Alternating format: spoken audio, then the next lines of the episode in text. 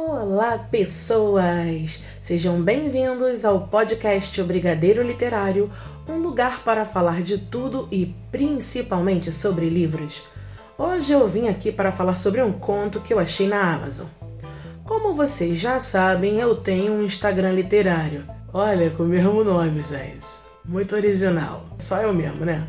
E lá nesse Instagram, eu sigo assim um trosolhão de pessoas, escritores, perfis de outras pessoas que leem, que fazem resenhas, que dividem as suas boas histórias traduzindo.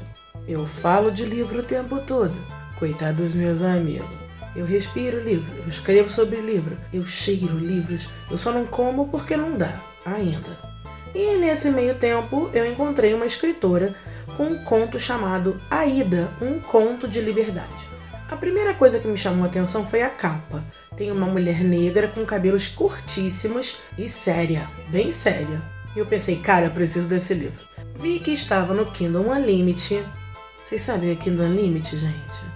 Eu não sei se eu falei isso em outro podcast, mas vai que você está aqui a primeira vez. Se você estiver aqui a primeira vez, seja bem-vindo, gente! Aqui falamos de livro, filosofia, umas coisas doidas. Detestamos o Bolsonaro. Fora Bozo. Não gosto de você. Não quero seu mal, só não quero você no governo. Voltando. O Kingdom Unlimited é tipo assim uma cena, uma mistura de Netflix com locadora de antigamente. Se você ainda não descobriu e não entendeu o que, que é Kingdom Unlimited, pela minha maravilhosa descrição, que eu sou muito boa nisso, dá um Google, vai ajudar. Aí, lá na Amazon, eu vi pela sinopse, falava que ia contar a história de uma mulher na época da escravidão e que ela tinha participado de um dos maiores levantes e fugas coletivas da época. Já chamou minha atenção eu pensei, opa, é comigo. Eu esperei lançar, porque quando eu vi, ainda não estava lançado, a escritura estava fazendo propaganda no Instagram. Se vocês forem procurar, vocês podem ir lá no Instagram procurar. O nome dela é Mariana Ribeiro. O Instagram dela é Mariana Ribeiro. Tudo junto. Por mais que o nome dela não seja Ribeiro, tem o ou no final. Não conseguiu achar? Vai no Brigadeiro Literário. Na postagem do dia 9 de setembro, eu falei do livro quando eu terminei. Fiz uma resenhazinha pequititica e eu marquei a escritora lá no post. Clica e segue ela lá. Aí estava em casa, já tinha baixado o, o conto, tava no meu Kindle, tava assim, ah, tinha acabado um outro livro, vamos cá olhar, olhar. Ah, uma coisa, é hoje. Vou pegar esse e vou ler. O conto tem 71 páginas. Eu comecei e já chamou minha atenção porque ele utilizou palavras da época. Deixa eu explicar. Não são assim as palavras difíceis, tipo voz mercê, vossa mercê. Gente, a língua portuguesa é muito louca, né?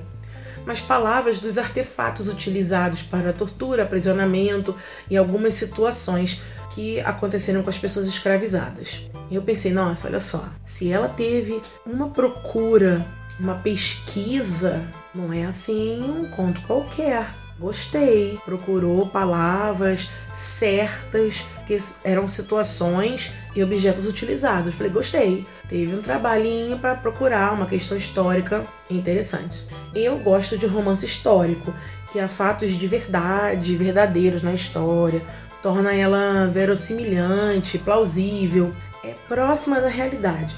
É tão próxima que poderia ser real. E no caso da Aida, bom, por que não? Um resuminho da história seria mais ou menos assim.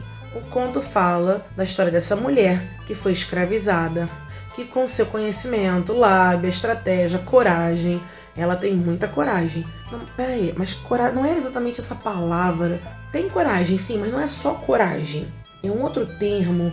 Eu não achei um termo tão certo, mas vamos dizer que ela tem culhão tem culhão para enfrentar as coisas. Enfrenta homem branco, dono da fazenda, fala em pé de igualdade com os outros homens escravizados da fazenda, sua voz é ouvida pelos outros, por todo mundo, principalmente, é claro, por quem está na mesma condição que ela. Eu achei interessante que numa parte do livro, que ela está prestes a sofrer um tipo de violência, ela força o vômito. E aquilo mostrou que era uma maneira de defesa. Eu nunca tinha pensado nesse modo de defesa.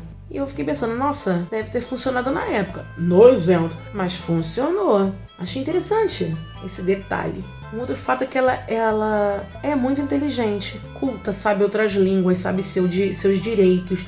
mesmo que, infelizmente, esses direitos estivessem sendo negados.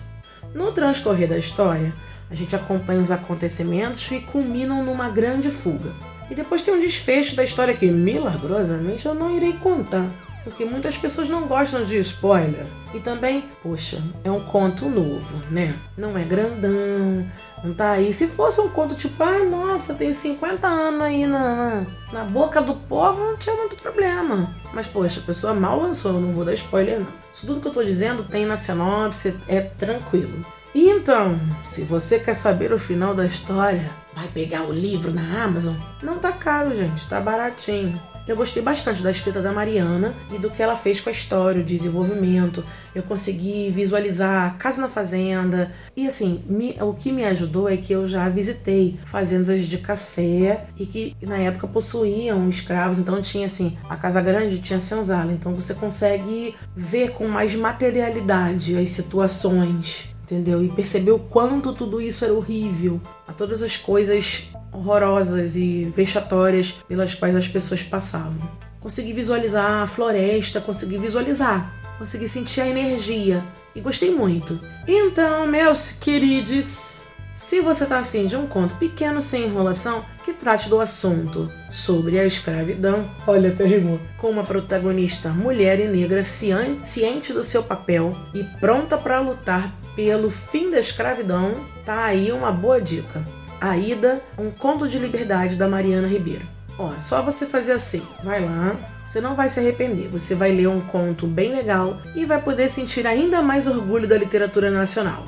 Que tal dar uma chance para esse conto? Eu li e eu recomendo. Bom, eu espero que eu tenha despertado a curiosidade e a vontade de ler de vocês. Abraços, pessoinhas, e até o próximo podcast e o próximo livro.